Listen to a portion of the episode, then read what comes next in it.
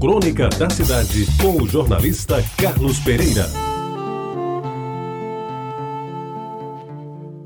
Amigos ouvintes da Reta Bajara, eu li alguma coisa no jornal sobre a festa do Rosário e fui lá conferir.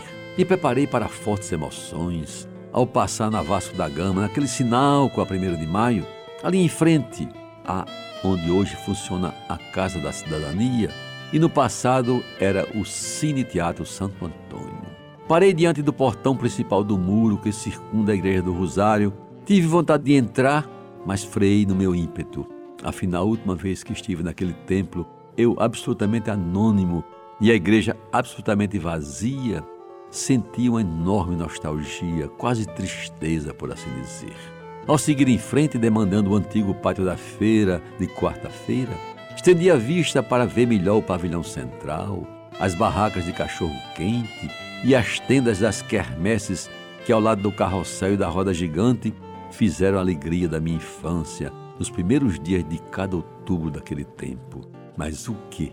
Nem sombra de qualquer barraca, nem o mais leve sinal do gordo careca que servia o melhor cachorro-quente da noite ilustrada Acho que era este o nome da sua barraca.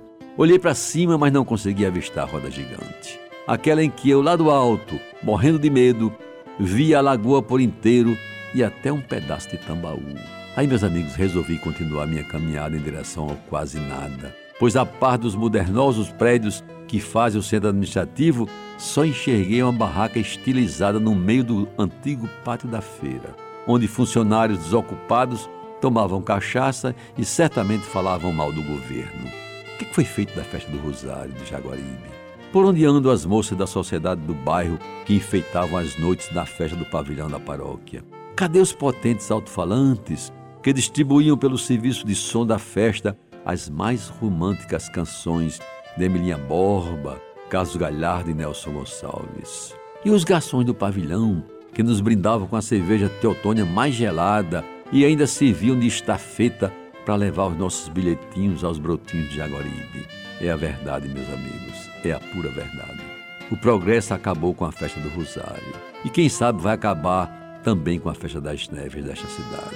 Os palanques eletrônicos e os sons de computador já não deixam vez para Teones Barbosa, Tabajaras do Ritmo, Rui Bezerra e Nelly de Almeida cantarem na minha festa do Rosário.